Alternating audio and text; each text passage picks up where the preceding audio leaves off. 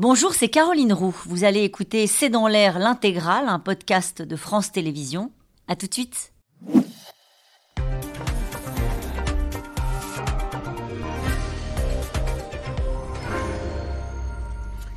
Bonsoir à toutes et à tous. Nous attendons vos questions SMS, Internet et réseaux sociaux pour alimenter notre discussion. Il a une nouvelle fois plaidé avec force pour l'entrée de l'Ukraine dans l'OTAN et dans l'Europe. Volodymyr Zelensky s'est rendu aujourd'hui en Moldavie pour retrouver une cinquantaine de dirigeants européens euh, lors d'une réunion en forme de message à Vladimir Poutine à 20 km seulement de, de la frontière avec l'Ukraine. Le président français Emmanuel Macron, qui a mis en place cette communauté politique européenne, appelle les alliés à garantir la sécurité de l'Ukraine et estime que l'OTAN a été réveillée avec le pire électrochoc, selon lui, celui de la guerre. Alors qui veut vraiment voir rentrer l'Ukraine dans l'Alliance. Jusqu'où faut-il aller pour protéger ces pays de l'Est qui sont menacés quotidiennement par la Russie et qui tapent désormais clairement à la porte de l'Union européenne? Emmanuel Macron a-t-il raison euh, d'envisager maintenant l'élargissement? L'Europe a-t-elle remis sa sécurité entre les mains de l'OTAN. OTAN Europe, le coup de pression de Zelensky, c'est le titre de cette émission. Avec nous pour en parler ce soir, François Clémenceau.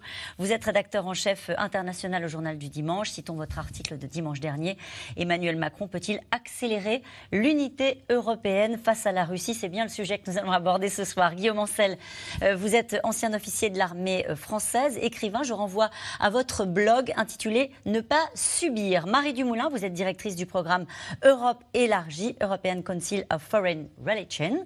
Euh, Sylvie, pardon pour l'accent. Sylvie Matelli, vous êtes économiste, directrice adjointe de l'IRIS, Institut de Relations internationales et stratégiques. Et puis nous retrouvons tout à l'heure euh, en direct de Londres Marie Billon, qui est correspondante à Londres pour RTL, où nous reviendrons euh, sur la place de la Grande-Bretagne dans l'OTAN.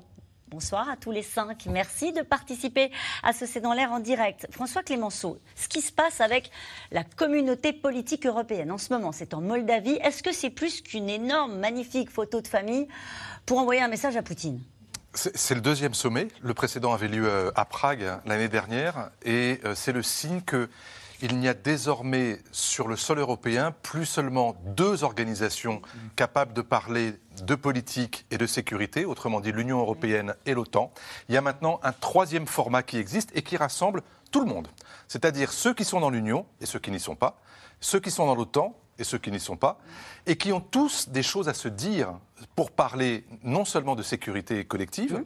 mais aussi pour parler de politique, de connectivité, d'économie, de résilience, d'attitude ou de comportement commun à avoir par rapport aux grandes puissances de retour, la Russie, la Chine, la Turquie et d'autres, et pour pouvoir précisément parler de tout cela de façon extrêmement informel. Il n'y aura pas de, de, communiqué avec des décisions concrètes, avec des millions euh, en bas de la feuille. C'est pas du tout le sujet. Il y a en revanche des ateliers, des discussions et des coulisses où on discute entre soi. Et ça fait du bien, je pense, à beaucoup d'Européens de se sentir dans cette famille-là, plutôt que dans une salle d'attente où on leur parle essentiellement de ce qu'ils doivent faire avant de ce qu'ils peuvent faire. On parle de l'OTAN ou de l'Europe, parce que c'est le cas dans les voilà. Donc c'est un format qui est original qui, et qui avait besoin probablement de se retrouver à cause de la guerre en Ukraine. Je pense que s'il n'y avait pas eu la guerre en Ukraine, on aurait probablement reporté ce, projet-là à plus tard. Euh, c'était une volonté du président de la République, peut-être on peut le dire, hein, euh, peut-être avec vous, Sylvie Matelli. C'est lui qui a porté ce, projet-là. Au début, on disait c'est un machin. Euh, et puis finalement, ça peut trouver là son, utilité, vous le diriez comme ça? Et, et c'est ça qui est très intéressant, c'est que quand il a fait cette proposition, euh, on a dit euh, à l'époque que l'Allemagne et Olaf Scholz, qui venait d'arriver, soutenaient, mais c'est vrai qu'il y a eu plutôt des critiques euh, à l'encontre de ce, projet. Et puis petit à petit, on a vu que ça fédérait un certain nombre de pays d'Europe centrale et orientale, que ça permettait de laisser, de donner une, alternative à cette non-adhésion ou à cette salle d'attente dont on a parlé tout à l'heure. Donc c'est vrai qu'aujourd'hui, le fait qu'il y ait 47 pays, c'est quand même très intéressant. Mm. et, et, en plus, c'est un véritable pied de nez quand même à la Russie et à Vladimir Poutine. C'est vécu comme ça, euh, à votre avis, Marie Dumoulin? C'est vécu comme un pied de nez euh, par les Russes ou une, forme de, je crois, de défi, je ne sais pas si c'est le mot, euh, de carte postale. je crois que ce sens-là, c'était vraiment celui qui était ressorti du premier sommet, où l'important avait été la photo de famille de ces, euh, de ces chefs d'État et de gouvernement de l'ensemble du continent européen, à l'exception de la Russie et de la Biélorussie, euh, qui étaient tous réunis à Prague. L'autre grand absent, c'était Zelensky, mais pour des raisons euh, différentes, évidemment. Euh, aujourd'hui, je pense qu'on a, on a affaire à autre chose. Alors, le fait que ça se tienne à Chisinau, dans un pays de l'ancienne URSS. En Moldavie. Et dans le pays, la Moldavie, qui est, après l'Ukraine, le plus affecté par la guerre, est évidemment un signal très fort. Mais je pense, comme le disait François Clémenceau, que ce sommet est aussi l'occasion d'aller au-delà de ce seul symbole et de parler de choses très concrètes qui affectent l'ensemble du continent euh, et qui ne sont pas nécessairement liés à la Russie, même si beaucoup des aspects qui ont été évoqués, la sécurité énergétique, euh, les questions de, euh, voilà, de, sécurité, sont d'une manière ou d'une autre liés au retour de la guerre sur le continent. Ça veut dire que tous ces, les chefs d'État de ces 47 pays ne sont pas totalement raccords sur l'attitude à avoir vis-à-vis de la Russie Ils ont chacun leur propre relation avec la Russie. un pays comme la Serbie ou un pays comme l'Azerbaïdjan ou l'Arménie conserve des relations assez proches avec la Russie, avec parfois euh, des insatisfactions euh, dans cette relation, mais tous les pays qui se réunissent aujourd'hui en Moldavie ne sont pas nécessairement opposés à la Russie. Mmh. Guillaume Ancel, sur cette réunion, on, peut juste je ne sais pas si on a une carte, mais voir où ça mmh. se passe. C'est quand même dingue d'imaginer 45 chefs d'État. Là, on est à, quelques kilomètres de la frontière euh, avec l'Ukraine. Moi, je, citerai juste trois chiffres qu'on oublie de donner, qui sont pourtant très simples, c'est qu'il y a 47 euh, États qui sont représentés mhm. là. On se rappelle que l'OTAN, c'est 31 pays membres, dont euh, des pays qui ne sont pas en Europe, hein, comme les États-Unis et, le Canada. Et l'Union européenne, c'est 27, dont 23 seulement sont membres de l'OTAN. Donc j'ai déjà donné un quatrième chiffre. Je m'arrête là, juste pour reprendre ce que disait. François. L'OTAN et l'Union européenne, ce sont deux organisations qui sont hyper structurées, je, dirais presque hypertrophiées en termes d'organisation, puisque ce sont essentiellement des organisations. Et ce, euh, cette communauté politique européenne, elle a un avantage, c'est qu'elle reconstitue la notion de club où on peut discuter entre soi sans avoir attendu pendant 20 ans d'avoir subi toutes les procédures et de s'être conformé à tous les standards de l'organisation du traité de l'Atlantique Nord ou l'Union européenne. Mais ce qui est assez étonnant, c'est qu'au fond, quand on écoute Zelensky, on voit bien que lui, dans son approche, c'est je veux être membre de l'Union européenne. L'Union européenne, c'est la prospérité et je veux être membre de l'OTAN, c'est la sécurité. Et, on donc on se demande quel est le lien entre les deux. Et nous allons en parler parce que c'est effectivement le coup de pression qu'il a mis une nouvelle fois, hein, euh, qu'il a porté au devant de cette euh, communauté politique européenne. En tout cas, réunir 47, 47 chefs d'État à 20 km de la frontière de l'Ukraine en Moldavie, ça s'appelle quand même envoyer une carte postale à Vladimir Poutine. La communauté politique européenne fait bloc, mais jusqu'où, et vous avez posé cette question, jusqu'où est-elle prête à aller pour sécuriser ces pays qui se sentent menacés par la Russie? Et que répondra-t-elle à Vladimir Vladimir Zelensky qui tape à la porte de l'OTAN et de l'Europe. Magali Lacrose et Christophe Roquet. Accueillir tous les plus grands dirigeants européens et tous ceux qui voudraient bien le devenir. Ça valait bien un beau tapis rouge. Ce matin en Moldavie, près d'une cinquantaine de chefs d'État rassemblés à quelques kilomètres de la guerre en Ukraine, mais aussi de la région de la Transnistrie, dirigée par les séparatistes pro-russes, ça voulait dire bienvenue dans un monde sans Poutine, avec en invité vedette le président ukrainien. Je suis content d'être ici. Ça n'est pas vraiment facile de venir chez vous, mais nous sommes venus vous dire que l'Ukraine vous soutient. Vous et votre peuple moldave. Et notre futur européen est très important. L'Ukraine protège la Moldavie aujourd'hui et nous en sommes très reconnaissants. S'il vous plaît, investissez dans nos pays. S'il vous plaît, croyez bien en nos démocraties et en notre futur européen. E Tous les Européens sont là, autour de la Moldavie et de l'Ukraine, pour une très grande photo de famille, avec toutes les nuances de statut. Les membres de l'Union européenne, les amis, notamment anglais et suisses, et les aspirants candidats, serbes, albanais ou macédoniens, chacun plaide sa cause. La Macédoine a prouvé par sa diplomatie qu'elle est prête à prendre des décisions difficiles et que cela peut être un succès. Nous ne sommes indépendants que depuis 32 ans et déjà membres de l'OTAN.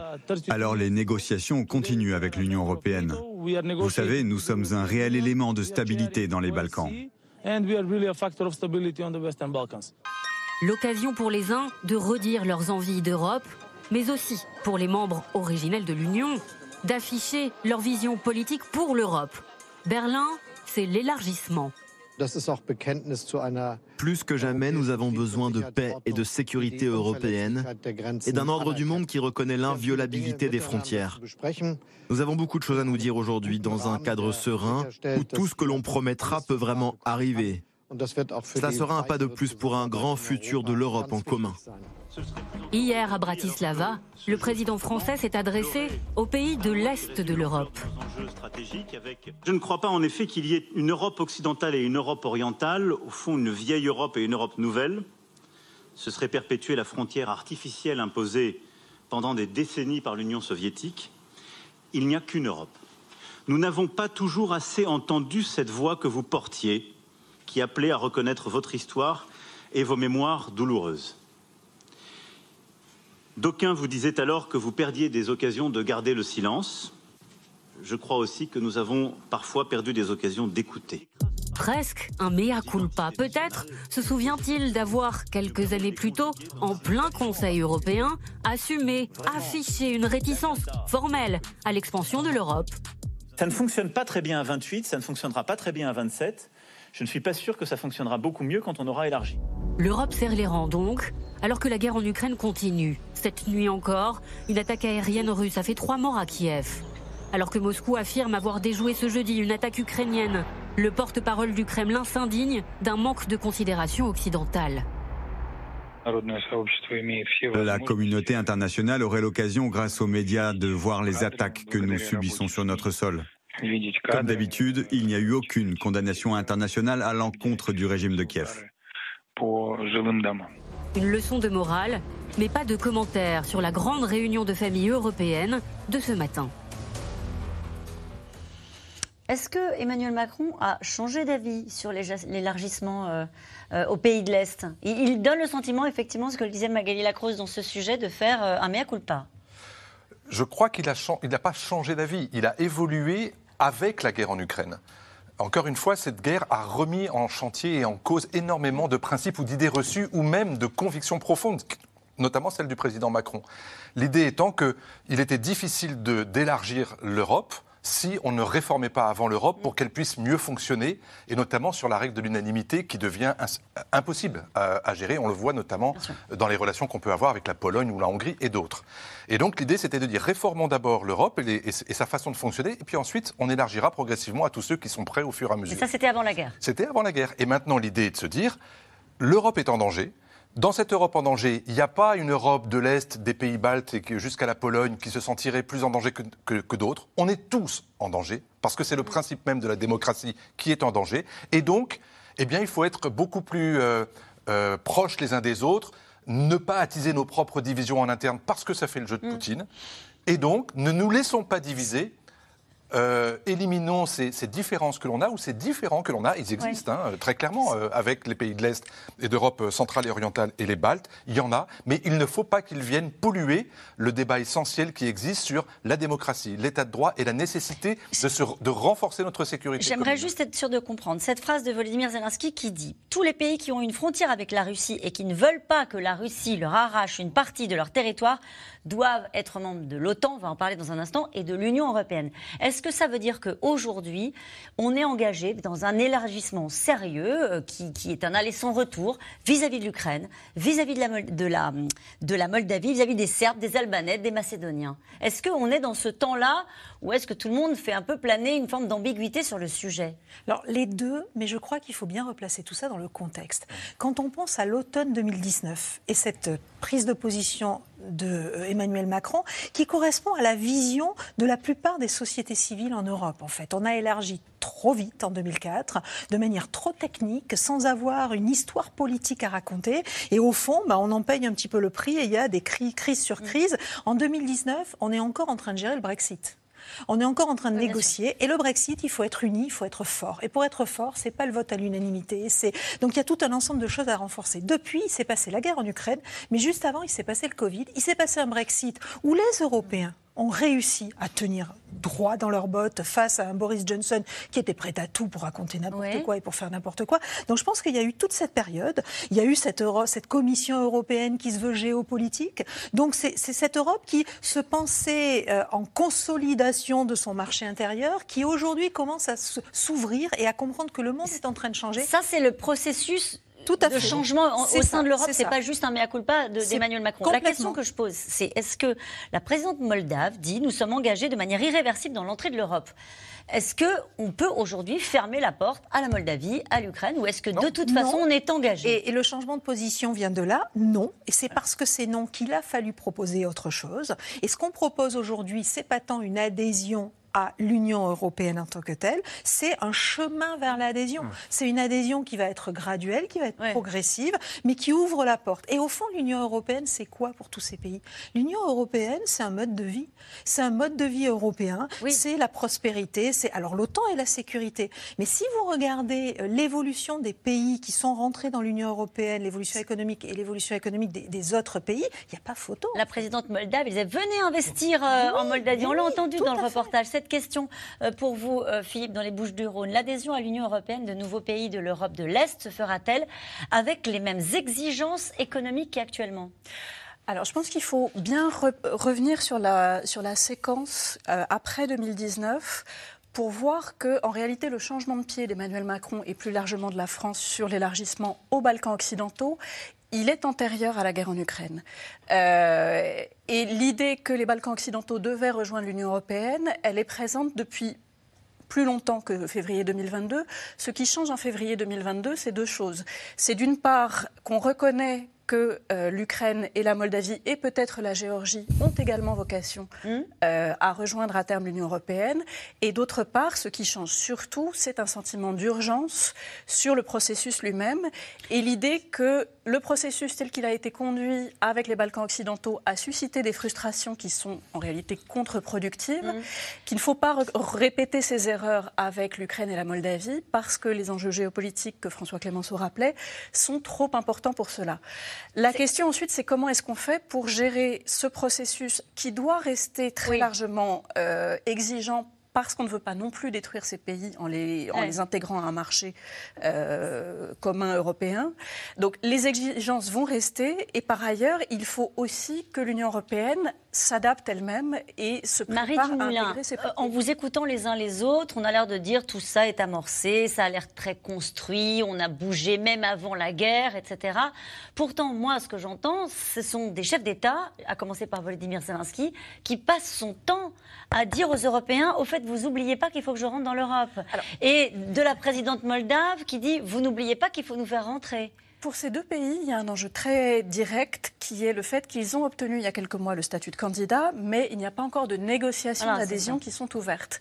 Euh, or, c'est ça l'étape cruciale, c'est vraiment l'ouverture des négociations d'adhésion, et là-dessus, la décision doit être prise dans quelques mois. Et tout le monde est d'accord Ou est-ce qu'il y a des tiraillements en Europe? Et euh, il, y a. des tiraillements en Europe, donc euh, ces deux dirigeants ne ratent pas une occasion de rappeler qu'ils font partie de la famille européenne et que leur ambition est vraiment d'adhérer à la... Qui n'en veut pas de Volodymyr Zelensky ou de, euh, euh, ou de la présidente de la Moldavie? C'est pas qu'ils n'en veulent pas, c'est qu'ils n'en veulent pas tout de suite. Mm. Et, en même temps, tout le monde est bien conscient du risque qu'il y a à faire traîner les choses, parce qu'on a bien vu ce qui s'est passé en fait pendant ces 20 dernières années, mm. avec précisément les pays des Balkans occidentaux. Mm. Qu'est-ce qui se passe quand vous laissez des pays comme ça cheminer trop lentement sur un chemin de négociation? Bien sûr que c'est parce qu'ils ne sont pas encore prêts sur le plan économique ou dans la lutte contre la corruption, mais c'est aussi parce que vous avez des pays qui sont à l'œuvre. La Chine, qui essaye de diviser les Européens avec son fameux groupe 16 plus 1 pour essayer de faire booster les routes de la soie avec les pays d'Europe centrale et orientale. La Russie, qui essaye de déstabiliser un certain nombre de pays des Balkans, euh, en profitant par exemple du rôle central que joue la Serbie, mais aussi jusqu'au Monténégro, des pays comme la Turquie qui essayent d'instrumentaliser les difficultés que ont des pays comme l'Albanie ou le Kosovo dans la région, ou même jusqu'en Bosnie-Herzégovine, où là aussi vous trouvez une très forte présence et influence turque pour essayer de, montrer que la Turquie peut jouer un rôle au-delà de ses propres frontières. On l'a vu dans le Caucase avec l'Azerbaïdjan, on le voit aussi euh, dans les Balkans avec la Bosnie. Et donc nous, Européens, on voit ça et on voit ça à nos portes et on se dit, oulala, vu ce qui s'est passé à deux reprises avec la Géorgie et l'Ukraine, ne tardons pas à faire en sorte que ces pays-là puissent être mieux arrimés à l'Europe qu'ils ne l'étaient auparavant. Mhm. Ils ne le sont pas encore totalement. C'est ça que vous êtes en train d'expliquer, Guillaume Ancel. On ne peut pas les désespérer. Et je mm. crois que c'est la leçon de ces dernières décennies, en particulier après la guerre des Balkans, en imposant un chemin qui était beaucoup trop long et sur lequel on avait l'impression que personne ne progressait réellement, que c'était une manière de dire aux gens, de toute façon, vous ne serez jamais prêts ou vous serez prêts dans un siècle. ça ne fonctionne pas. Pour autant, Marie l'a rappelé tout à l'heure, prendre aujourd'hui un pays qui n'est pas prêt dans l'Union européenne, c'est le détruire. Hein. C'est impossible pour lui de s'intégrer directement, sauf à être ruiné le lendemain. Enfin, on imagine mal quand l'Ukraine sera prête. Euh, Alors, la question, c'est le chemin. Et, là, c'est très intéressant de voir la manière dont l'Europe, qui ne brille pas toujours par sa souplesse, je pense à l'Union européenne, réfléchit cette fois assez activement au fait que peut-être on pourrait faire une forme d'accession à l'Union européenne en plusieurs étapes et permettre aux gens d'avoir le sentiment, pardon, au nouveau pays, de se dire bah, moi j'ai franchi une étape cruciale et j'ai l'impression que je vois mon chemin, mais c'est plus un chemin de croix, c'est une course par étapes avec des étapes qui sont formalisées. Et ça, c'est important parce que sinon, pour l'OTAN d'ailleurs, comme pour l'Union européenne, il y a ce côté désespérant qui peut nous coûter très cher, c'est-à-dire voir les candidats carrément s'enfuir. C'est ce que vous disiez. Euh, toujours Volodymyr Zelensky qui dit en ce qui concerne notre adhésion à l'Union européenne, une décision claire et positive est nécessaire. Lui, il n'est pas aussi rassuré que vous. Hein il est dans son rôle, il a besoin de ça. Il, il, essaye de convaincre sa propre population dans une, dans une période qui est excessivement troublée et anxiogène qu'il y a une possibilité de s'en sortir non seulement sur le plan militaire face à la Russie avec l'aide des Européens et des Occidentaux au sens large, mais aussi parce qu'il y a derrière un avenir possible mm. avec les Européens et avec les Occidentaux, avec, on l'a dit, une forme de prospérité européenne et une sécurité. Et cette sécurité, attention, elle viendra peut-être pas forcément de l'OTAN. Elle pourra ah peut-être venir, en attendant, elle pourra peut-être venir par une solidarité européenne sur le plan militaire avec, euh, avec l'Ukraine. Encore une fois, euh, on a vu aussi un certain nombre de pays rentrer dans l'OTAN avec une sorte de garantie de sécurité immédiate. C'était fondamental au sortir de la, de la guerre froide. Euh, là aussi, il ne faut pas aller si vite ou trop vite. Mm. Il faut pouvoir. Mais à l'époque, il n'y avait pas non plus une Europe de la défense en germe, en gestation. Aujourd'hui, elle a fait des progrès. Elle est en mesure de pouvoir utiliser un article 42 de solidarité lorsqu'un pays est en danger ou lorsqu'il est euh, déstabilisé. On sait bien, François Clémenceau, que ça ne leur suffit pas, l'article 42, à ceux qui veulent rentrer dans l'OTAN. Pas demain matin, mais peut-être mm. dans 2, 3, 5 ans. Est-ce que c'est pas ça l'enjeu aussi de cette réunion euh, Savoir que l'Europe, euh, s'il se tourne vers l'Europe, c'est pour la prospérité, mais c'est aussi pour la sécurité, vous dites là, et la démocratie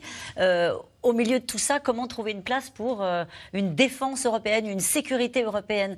Volodymyr Zelensky, tape à la porte de l'Europe, mais aussi à la porte de l'OTAN. Ils ne se sont pas forcément protégés par l'article 42. Euh. Et, là, pour le coup, les Européens sont bien plus divisés sur, euh, entre l'Europe de la défense ou une, Europe, une défense assurée par l'OTAN. C'est clair qu'il y a de vraies divisions. Ce qu'il faut bien rappeler aussi sur l'Ukraine, c'est que le clivage entre ceux qui regardent du côté de la Russie, qui regardent à l'Est, et ceux qui regardent à l'ouest, c'est un clivage qui est très ancien en Ukraine hein, et qui divise la population depuis, depuis un certain nombre d'années.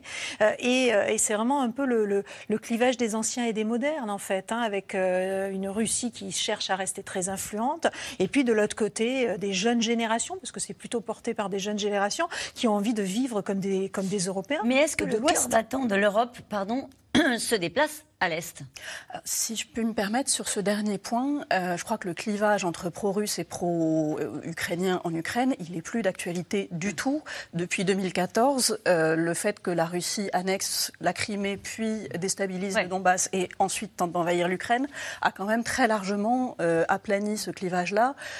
il y aura certainement des questions de réconciliation qui devront se poser lorsque la guerre sera finie, mais je crois que ce débat-là, il est désormais réglé et dans les sondages d'opinion qui sont conduits en Ukraine, la perspective de l'adhésion à l'OTAN est très majoritairement soutenu par la population. La question qui se pose sur la sécurité de l'Ukraine, si je peux revenir là-dessus aussi, c'est qu'effectivement, à ce stade, il n'y a pas de consensus pour que, le, pour que l'Ukraine rejoigne l'OTAN rapidement. Ce sera un processus qui probablement sera long, mais qui, in fine, devrait, euh, devrait aboutir, je pense. Ce qu'a dit Emmanuel Macron hier, et je pense que c'est important de le souligner, c'est que même dans l'attente de cette perspective d'élargissement de l'OTAN à l'Ukraine, l'Ukraine aura besoin de de garanties de sécurité qui pourront lui donner un sentiment d'assurance dans l'hypothèse où elle devrait entrer dans des négociations, qui permettront aussi la reconstruction, parce que les investisseurs ne viendront pas euh, s'ils n'ont pas de garantie sur la sécurité de ce pays, et qui permettront le retour des réfugiés. On va reparler de l'OTAN dans un instant, y compris avec euh, la correspondante d'RTL euh, à Londres, puisqu'on sait que les Britanniques sont très allants à la fois sur la fourniture d'armes à l'Ukraine et puis sur leur rôle et leur place au, au sein de l'OTAN. Mais la question que je vous ai posée, vous qui êtes une spécialiste de l'Europe, vous excusez pas, c'est pas grave. Euh, est-ce que le, cœur de l'Europe est en train de basculer à l'Est? Alors, c'est très largement l'impression qu'on a eue mmh. depuis février 2022, aussi parce que les pays de l'Est de l'Europe ont été beaucoup plus vocaux euh, depuis février 2022 Également parce qu'ils avaient, le, ils avaient un sentiment de menace existentielle qui était beaucoup plus fort que celui qu'on peut avoir ici. Euh, on oublie qu'il n'y a pas que les Polonais et les Baltes euh, dans l'Union européenne et qu'il y a des positions diverses et qui continuent à s'exprimer. Euh, de fait, si l'élargissement à l'Est doit avoir lieu, on aura un basculement sans doute encore plus grand euh, vers, l'Est, mais avec des pays qui auront le sentiment, je pense que l'Ukraine et la Moldavie, dans leur aspiration à rejoindre l'Union européenne, il n'y a pas que l'aspiration à la prospérité, il y a aussi le sentiment de renouer avec une histoire européenne qui est une histoire ancienne pour ces deux pays. François Clémenceau, comment les Russes réagissent-ils euh, à tout ce qu'on vient de se dire? Euh, l'élargissement, euh, donc l'adhésion de certains pays euh, de, comment vous les appelez, les pays baltes occidentaux les, Balkans occidentaux. Les Balkans occidentaux, pardon. ça, quand on parle de l'Ukraine dans l'OTAN, etc., comment est-ce que la Russie réagit? C'était des lignes rouges. Bah, la Russie, les, autorités russes. Oui, bien sûr, bien sûr. Le, Kremlin. Ils vivent, ils vivent, ça comme une stratégie d'encerclement, d'agression de, insupportable, injustifiée. Euh, et, qui, euh, j'allais dire, justifient leur comportement aujourd'hui en Ukraine.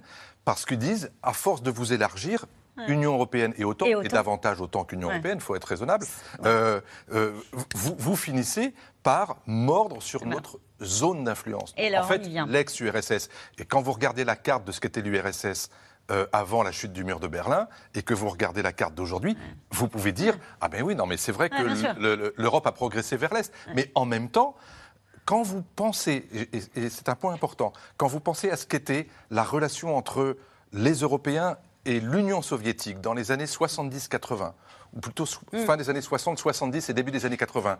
Franchement, vous aviez des organisations comme l'OSCE, le Conseil de l'Europe, les accords d'Helsinki, les accords de désarmement, euh, vous vous dites, mais attendez, on, avait une relation avec l'Union soviétique qui mm. était bien meilleure que celle qu'on a avec les Russes aujourd'hui. Pourquoi? Alors que ces frontières-là étaient respectées? Parce qu'elles étaient respectées? Non parce qu'il y avait un modus vivendi qui tenait à des règles, à des accords internationaux, à des équilibres qui avaient été trouvés dans la négociation. Qui n'existe plus. Qui n'existe plus. Tout ça a volé en éclats. C'était une, autre ligne rouge pour Vladimir Poutine, mais la Finlande fait désormais partie de l'OTAN et déjà les premiers exercices militaires se déroulent en ce moment à deux heures tout juste de la frontière russe. Un exercice d'ampleur avec 6500 soldats finlandais et près de 1000 soldats des forces alliées. Walid Berissoul avec Juliette Vallon et Stéphane Lopez. C'est un moment historique. Le jour où l'OTAN s'est élargie avec l'arrivée d'un nouveau drapeau, celui de la Finlande. L'OTAN devient plus forte, la Finlande devient plus sûre en appartenant à une alliance où nous garantissons la sécurité de tous les alliés. En accueillant son 31e pays membre, cette alliance militaire occidentale a désormais 1300 km de frontières en plus avec la Russie.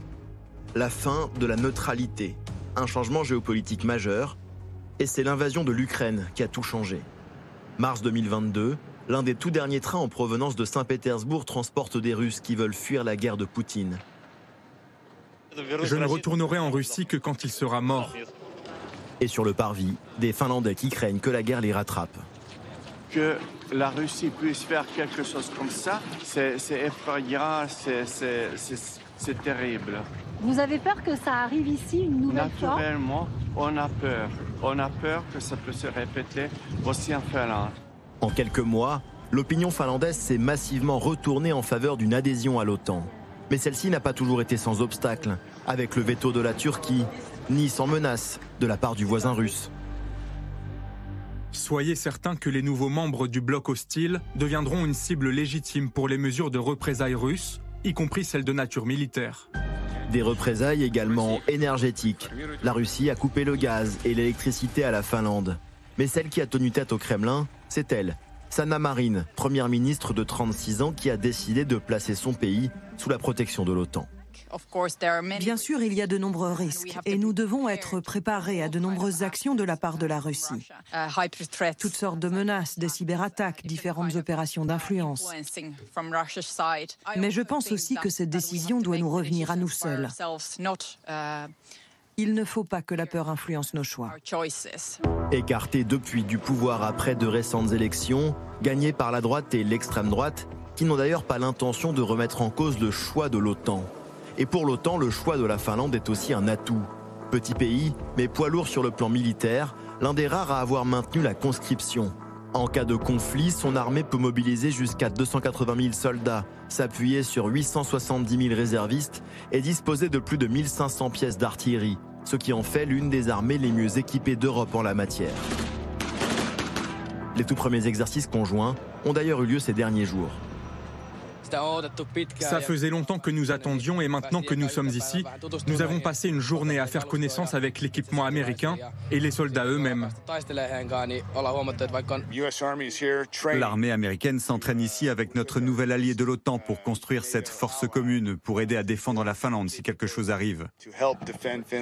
C'est notre engagement envers eux. Ces soldats de l'Alliance Atlantique sur le sol finlandais, le Kremlin promet de les surveiller de près à l'avenir. Dans ce climat où chacun se sent menacé par l'autre, la frontière russo-finlandaise, autrefois zone tampon entre l'Est et l'Ouest, se barricade toujours plus. Guillaume Ancel, voilà bien un sujet qui doit hérisser euh, le Kremlin. Oui, c'est un renversement de situation incroyable. Tout à l'heure, vous utilisiez l'expression faire bloc.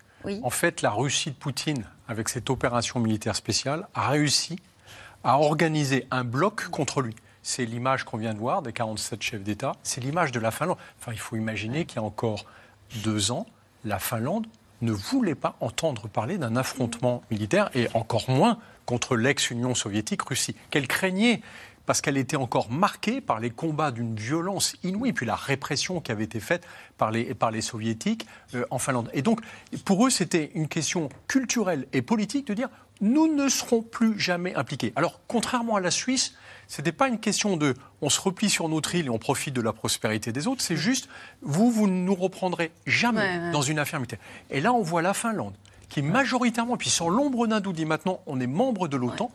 La Russie, qui menace, qui dit attention, si vous faites ça, euh, on sera mm. obligé euh, de réagir. Et réagir avec quoi? Ils sont complètement enlisés dans la guerre en Ukraine, ils vont nous faire croire qu'ils vont mener un combat euh, contre la Finlande aujourd'hui. Mm. En fait, la Russie s'est désarmée face à un élargissement. Et comme on l'a décrit tout à l'heure, alors qu'elle justifiait l'élargissement de l'OTAN pour dire qu'il fallait qu'elle réagisse, en réalité, c'est elle qui l'a accéléré l'élargissement de ah. l'OTAN. Jusqu'à l'Ukraine, c'est la question aussi que nous posons ce soir, parce que l'élargissement à un pays en guerre, forcément, euh, ça crée un débat au sein de l'Europe. J'aimerais maintenant qu'on aille euh, à Londres pour retrouver Marie Billon. Bonsoir, merci d'être avec nous. Vous êtes correspondante d'RTL euh, en Grande-Bretagne. Je voulais avoir l'avis des Britanniques sur le sujet qui nous anime ce soir, qui sont très allants sur les dépenses militaires, sur leur aide à l'Ukraine euh, et leur position euh, au sein même de l'OTAN sont-ils totalement euh, moteurs sur une adhésion de l'Ukraine à l'OTAN? Et qu'en pense-t-il au quotidien et qu'en dit le débat public? Les Britanniques soutiennent complètement la position euh, des différents gouvernements euh, britanniques, depuis Boris Johnson jusqu'à euh, Boris Sunak, jusqu'à Rishi Sunak, pardon, de soutenir l'Ukraine jusqu'au bout de ce conflit. Et l'internationalité de ce soutien est quelque chose de très important pour le gouvernement britannique, c'est-à-dire que le gouvernement britannique s'est souvent montré comme un catalyseur international de l'aide apportée à l'Ukraine, qu'elle soit militaire ou humanitaire. Ça, c'est quelque chose qui est très important pour le gouvernement britannique. Et euh, les Britanniques euh, soutiennent euh, un petit peu cette image de leader que le gouvernement se, se, donne et tient effectivement, dans une certaine mesure, effectivement, sur, le dossier, sur le dossier ukrainien. Mais ça veut dire qu'ils sont favorables et qu'ils défendent, ils aident Volodymyr Zelensky à pousser la porte de l'OTAN. Ils considèrent qu'on peut élargir, ouvrir l'OTAN à un pays en guerre comme l'Ukraine? Alors ça, c'est une question toujours un petit peu compliquée, effectivement, parce qu'il y a toujours un petit peu cette manière de dire on veut soutenir absolument l'Ukraine en lui fournissant euh, des armes, mais il ne faut pas euh, passer de l'autre côté, effectivement, et euh, rendre les choses dangereuses pour la communauté internationale. Et on a vu ces derniers jours, il y a effectivement le ministre des Affaires étrangères qui a fait une déclaration qui a été assez critiquée après les attaques de drones sur, sur, sur Moscou. le ministre des Affaires étrangères, James Cleverly, a dit que l'Ukraine avait le droit de projeter son pouvoir à l'extérieur de son territoire alors c'était effectivement un, phrasé très très diplomatique, mais euh, c'est quelque chose qui a été assez, euh, assez critiqué euh, parce que cette attaque n'a évidemment pas été assumée par, l'Ukraine, mais aussi parce que ce serait un changement de, de, positionnement de, la part, de la part du gouvernement, puisqu'il représente le gouvernement en tant que ministre des Affaires étrangères. D'ailleurs, c'est intéressant ce que vous dites parce qu'il euh, y a eu une réaction de Dimitri Peskov euh, aujourd'hui qui a dit c'est très bizarre, la communauté internationale ne, ne sanctionne pas euh, les attaques dont la, Russie a, fait l'objet, attaques de drones notamment. On sent bien qu'il attend de la part des, Occidentaux, même si les Américains l'ont fait, qu'ils prennent position là-dessus, non? Oui, et en même temps, c'est compliqué de, sanctionner ou de réprimander, même diplomatiquement, l'Ukraine pour ses raids sur, sur Moscou ou même sur Belgorod, par exemple, euh, parce que il n'y a pas de preuve formelle que c'est bien l'armée ukrainienne avec des ordres d'état-major assumés par la présidence de l'Ukraine qui ont euh, mm. organisé tout cela. Parce qu'effectivement, le flou profite évidemment à l'Ukraine. On voyait bien ce que disait Marie Billon à l'instant euh, sur, bon, on soutient l'Ukraine jusqu'au bout, on leur donne même des armes de longue portée, hein, c'est ce que font les Britanniques, mais de là à dire on va ouvrir euh, l'adhésion à l'OTAN pour un pays en guerre, on sent bien que c'est moins évident que ça. il y a quelque chose qui a toujours été très ambigu chez les Britanniques, et en particulier le fait qu'ils n'ont pas les moyens de leur politique. Par exemple, c'est eux qui sont mis en leader euh, du groupe euh, pour fournir des F-16 aux Ukrainiens. C'est formidable parce que les Britanniques n'ont pas de F-16. Donc, il y a quand même un côté, il faut absolument que vous fassiez ça, mais on n'est pas membre. Ce serait épatant que vous soyez membre de l'Union européenne, mais nous, on s'en est retiré. Il faut que vous rentriez dans l'OTAN, mais de toute façon, c'est les Américains qui décident. Il faut qu'on vous donne des F-16, mais nous, on n'en a pas. D'ailleurs, les autres payeront pour nous. Donc, chez les Britanniques, il faut quand même se souvenir que Boris Johnson, qui a été un formidable appui médiatique et politique pour le président Zelensky, en fait, avait diminué par deux son armée en Grande-Bretagne.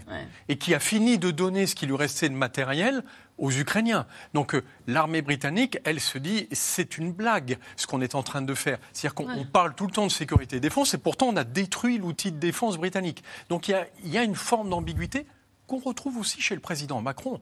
Parce que hier, c'est le premier qui déclare que l'Europe de la défense doit être un des piliers de l'OTAN. Nous sommes tous d'accord avec. Sauf que en France, on vient de terminer pratiquement de se mettre d'accord sur une loi de programmation militaire il n'y a pas un mot sur l'Europe de la défense. Il n'y a pas une initiative sur le fait que l'armée française doit s'ancrer dans une Europe de la défense. Donc on voit bien que cette ambiguïté, elle n'est pas que britannique.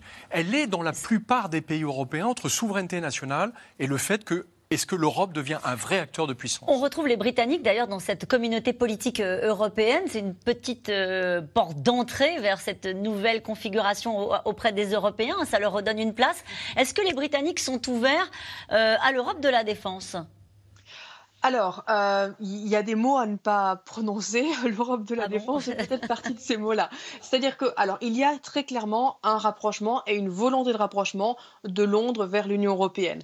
Euh, on a passé le moment euh, du Brexit où euh, le fait que l'Europe se militarisait, entre guillemets, était, une des raisons pour en sortir. Maintenant, on est dans une nouvelle ère qui a été ouverte évidemment avec le conflit, en Ukraine et cette multipolarité cette multipolarité du monde est quelque chose qui est important maintenant pour les Britanniques. Ils se rapprochent, surtout avec Rishi Sunak, de euh, Bruxelles. Ils ne veulent pas vraiment euh, une sorte d'accord de coopération formelle avec l'Europe. Ils veulent quelque chose d'incrémental. Euh, absolument, oui. De, dans le domaine de la défense, ils veulent pas d'un accord concret précis. Ils veulent quelque chose. Le mot est incrémental, euh, presque un petit peu ad hoc. C'est-à-dire qu'ils veulent vraiment en faire partie. Ils soutiennent, euh, ils soutiennent les projets. ils sont de plus en plus présents dans les discussions. il y a des discussions qui sont clairement sur, par exemple, les services, les services secrets ou le contre-terrorisme. De plus en plus de discussions, mais il faut que ça reste au niveau presque au, cas par cas. Euh, le Royaume-Uni ne veut pas être entraîné dans un projet euh, pour, le, pour, lequel il n'aurait pas finalement les, les rênes. Et on retrouve les Britanniques qui, attendent de l'Europe une Europe à la carte, euh, comme, comme on en a beaucoup parlé sur ce plateau pendant, pendant des mois. Je reviens à la question que nous posons ce soir sur la place que pourrait avoir l'Ukraine, pardon d'insister lourdement, mais dans l'OTAN, il y a encore quelques semaines, quelques mois, le sujet ne pouvait pas être posé. Euh, si un pays en guerre adhère à l'OTAN, il se passe quoi? La question qu'il soit en guerre ou pas en guerre, l'adhésion de l'OTAN, il en est question notamment depuis 2008. Formellement, je veux dire, en discussion ouverte au sommet de l'OTAN de Bucarest en 2008, on parle de l'adhésion de l'Ukraine. Et il y a deux pays majeurs mm. européens qui s'y opposent, c'est la France et l'Allemagne. Pour des raisons qui, à l'époque, tenaient tout simplement à la lecture de la carte de l'époque, où on disait, mm. euh, bien sûr, vous vous sentez... Euh, euh, dans une position difficile parce que déjà à l'époque, évidemment, mm. il y avait une instrumentalisation de la Russie sur l'Ukraine dont on parlait très peu, faut, faut, l'avouer. Et au fur et à mesure que la pression russe sur l'Ukraine s'est faite sentir, les Ukrainiens ont dit n'oubliez pas notre demande, on veut toujours être membre de l'OTAN. Mm. Et, et cette demande aujourd'hui Maintenant que le pays est en guerre, évidemment que euh, ça change la nature de la demande. Ben oui. Or, aujourd'hui. Ça leur rend plus facile ou moins facile? Eh bien, moi, je n'ai pas de réponse à ça. Le fait, le fait que, sans appartenir à l'OTAN, ils bénéficient du soutien politique, diplomatique, économique, financier, humanitaire et militaire de la plupart des pays européens, de la plupart, si ce n'est de tous les membres de l'Alliance Atlantique, montre qu'il est possible de gagner cette guerre sans être membre de l'OTAN. Hmm. Et une fois qu'ils auront signé peut-être un accord avec les Russes, sait-on jamais, peut-être que les garanties de sécurité dont parlait Marie tout à l'heure pourront être des garanties de sécurité de l'OTAN, de l'OTAN sans, sans en être membre, de l'Union européenne sans en être membre, mais de cette collectivité qui s'est organisée autour de l'Ukraine et qui continuera à jouer son rôle après la guerre. C'est vrai que c'est une expression qu'on entend beaucoup dans la voix des spécialistes et du président de la République, la garantie de sécurité. Alors Emmanuel Macron avait évoqué des garanties de sécurité en parlant de la Russie, il y avait une levée de bouclier, mais ça c'était avant. Garantie de sécurité euh, vis-à-vis de l'Ukraine, ça veut dire quoi? C'est important parce que ça répond à la question précédente. Au fond, est-ce que si l'Ukraine rentre dans l'OTAN, l'OTAN se retrouve en guerre mécaniquement avec la Russie? Mmh. Justement, c'est un problème puisque le cœur de l'OTAN, c'est que tout pays agressé doit, euh, comment dire, déclencher un mécanisme de solidarité de l'ensemble des pays membres. Sauf que dans ce traité de l'Atlantique Nord, il n'a jamais été précisé quel type de réaction. Donc un pays peut très bien dire je réagis diplomatiquement mm. euh, pour vous défendre. Ça ne veut pas dire que mécaniquement demain, les 31 pays de l'OTAN sont obligés de rentrer en guerre. Et la deuxième chose, c'est qu'on n'ira pas sur une adhésion immédiate, pour les raisons qui ont été évoquées. On ira sur des garanties de sécurité. C'est quoi des garanties Il faut qu'on trouve quelque chose qui permette de dire, finalement, l'Ukraine, puisqu'elle est candidate à l'OTAN, elle bénéficie d'une forme de parapluie de la part de l'OTAN. Et c'est ce qu'a décrit très bien François. On va vous aider sur le plan militaire. C'est la réalité aujourd'hui. Aujourd'hui, tout le système de commandement et de renseignement des Ukrainiens est fourni par l'OTAN. Et ce n'est pas les États-Unis mm. ou un pays membre, c'est l'ensemble de l'OTAN qui organise avec d'autres pays alliés le fait qu'on forme les états-majors, on leur permet d'anticiper chacune des actions, on leur permet aussi de savoir ce qu'ils peuvent et ce qu'ils ne peuvent pas cibler en Russie. Juste une, phrase, de, une citation d'Emmanuel Macron dans son discours hier que j'ai besoin d'expliquer avec vous. Nous ne pouvons déléguer notre stabilité aux électeurs américains. Elle est importante cette phrase, non ah oui. Marie-Bion Est-ce que je peux revenir avant sur, la, sur, la, question Pardon parce que Non, non, parce que vous allez revenir, mais on avance dans la discussion. Là, on a un président français qui dit c'est très bien l'OTAN, formidable, c'est très sérieux, euh, les pays de l'Est veulent le parapluie de l'OTAN mais l'Europe ne veut pas se mettre entre les mains des électeurs américains. Bah, on a vu euh, les candidats se déclarer progressivement pour la prochaine campagne présidentielle aux États-Unis, et on sait que les républicains sont euh, en grande partie hostiles à l'aide qu'accordent les États-Unis à l'Ukraine et considèrent que c'est pas leur affaire et que les États-Unis devraient se focaliser sur la Chine et la menace chinoise. Donc il est clair et net, et d'ailleurs on le voit très bien dans les postures récentes de Joe Biden et de toute son administration, qu'ils sont en train de préparer une, éventuelle défaite si jamais Joe Biden venait à ne pas être réélu. Parce que malgré tout, cette vision des républicains, elle est quand même extrêmement euh, euh, aveuglée par cette volonté de repli sur soi. Mm. La sécurité en Europe est un enjeu stratégique pour les États-Unis. Marie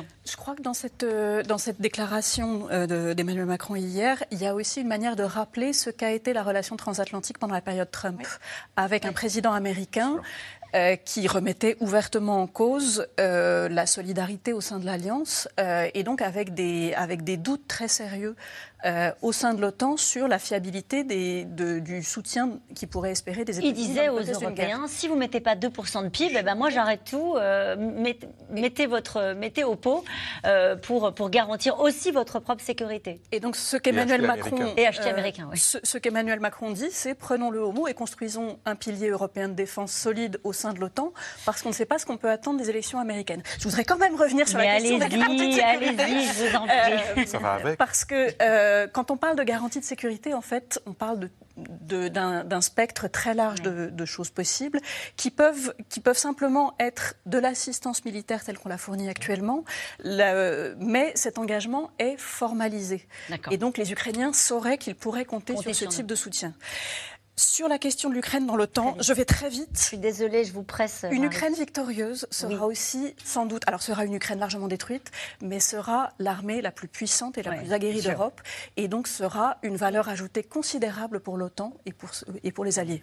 Merci beaucoup à Marie Billon, euh, que je vous libère. Merci d'avoir été en direct euh, avec nous ce soir. Nous parlons de l'OTAN. Euh, la présence militaire de l'OTAN a été renforcée depuis le début de la guerre dans les pays baltes. Mais vous allez les voir en Estonie en ce moment, dans ce membre de l'Europe. Tout le monde ne regarde pas forcément du côté de l'Occident. Pour les russophones, l'agression est venue de l'Ouest. Reportage à Narva, Anne Maquignon et Pierre Dorn. C'est une terre européenne où 90% des habitants sont russes. Narva, ville frontière séparée de l'ancienne mère patrie, uniquement par un pont. Alors ici, forcément, rares sont ceux qui critiquent le régime de Vladimir Poutine.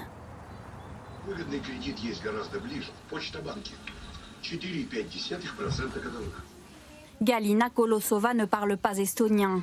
Elle est bercée toute la journée par la télé et les informations russes. Galina est née à Moscou, sa famille vit toujours là-bas. Alors pour elle, la guerre est un sujet sensible. Ne parlons pas de la guerre, c'est une question difficile pour moi. Pourtant, il ne faut pas insister longtemps pour qu'elle donne son avis, tranché. Si la question est de savoir si l'une des deux parties est plus agressive que l'autre, alors oui, bien sûr, il s'agit de l'Ouest. Ils n'auraient pas dû livrer d'armes. Sans les armes, tout ça n'aurait pas lieu. C'est de leur faute si ça continue.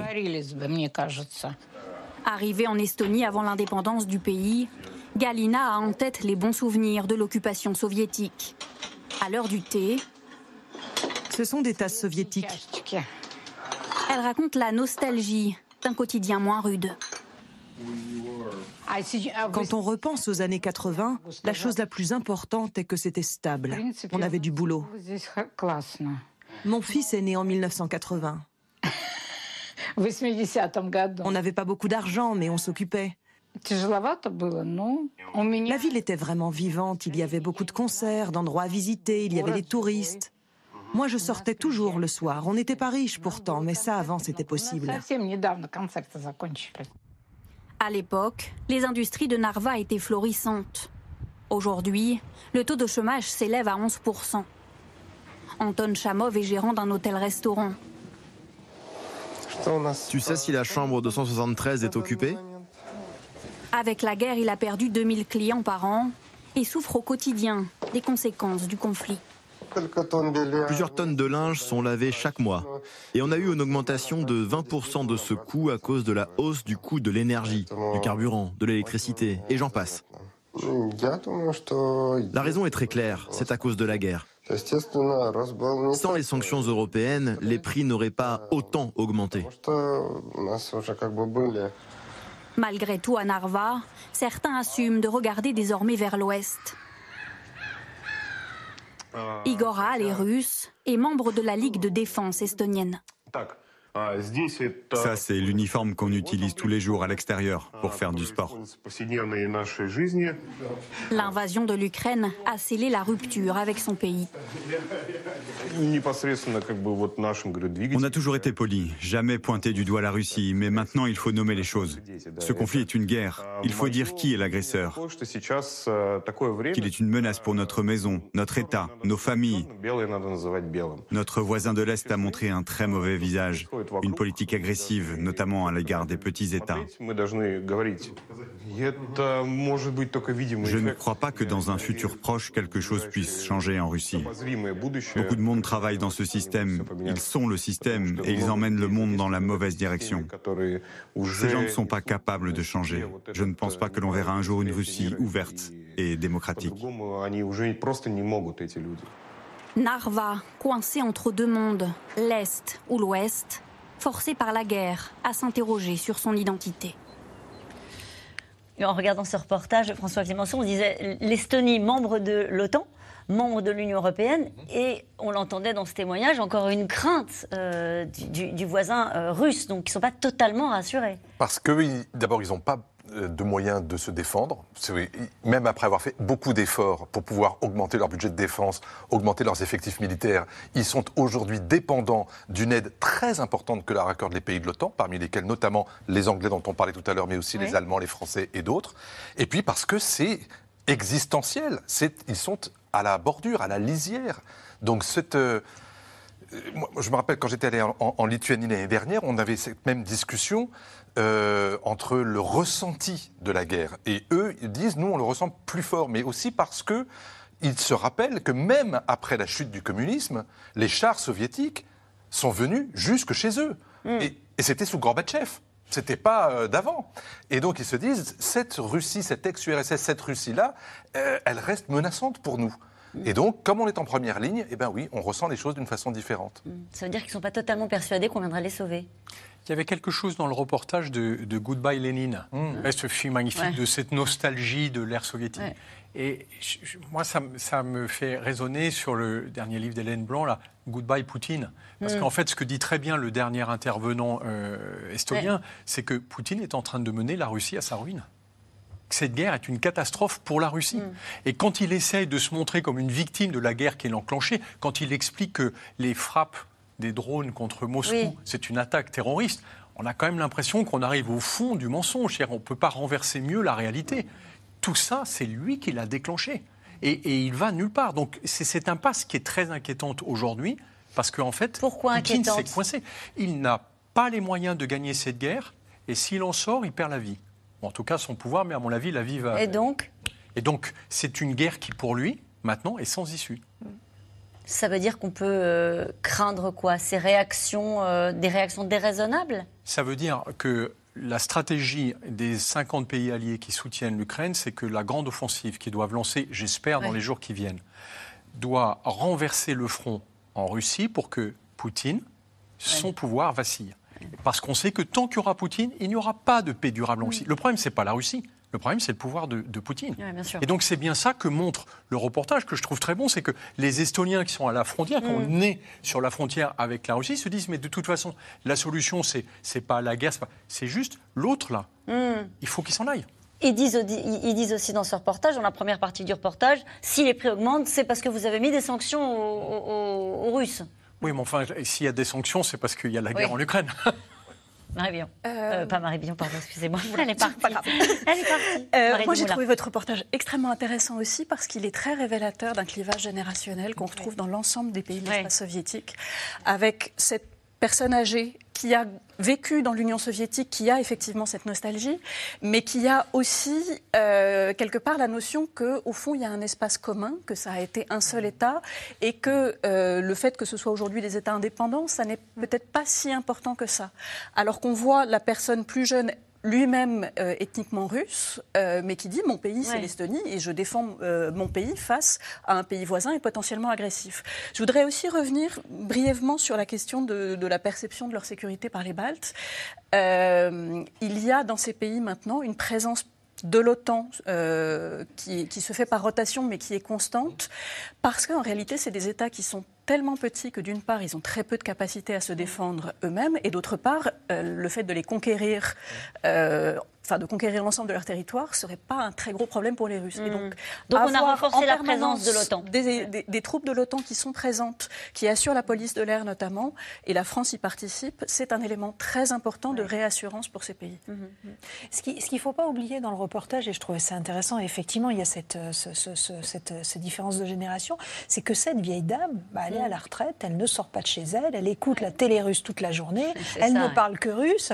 Donc que, quelle opinion voulez-vous qu'elle ait autre que celle-là et, moi j'ai regardé avant de venir justement l'évolution des pays depuis, euh, depuis la, fin de l'Union soviétique et puis, euh, et puis depuis, euh, depuis leur entrée dans l'Union européenne. Aujourd'hui, l'Estonie, c'est un PIB par habitant qui a quasiment 25 000 dollars par an et par habitant.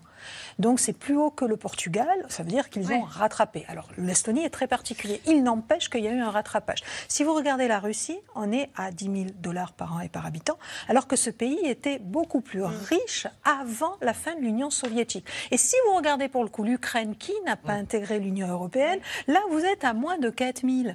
Donc forcément, quand vous êtes un jeune russe, même si vous vivez en Estonie, vous n'avez qu'une envie, c'est de rester dans l'Union européenne. Ce, cette, cet aspirateur euh, de prospérité, de valeurs démocratiques qu'est l'Union européenne aujourd'hui, ça fonctionne même sur les minorités russes qui sont pourtant largement discriminées en Estonie en réalité.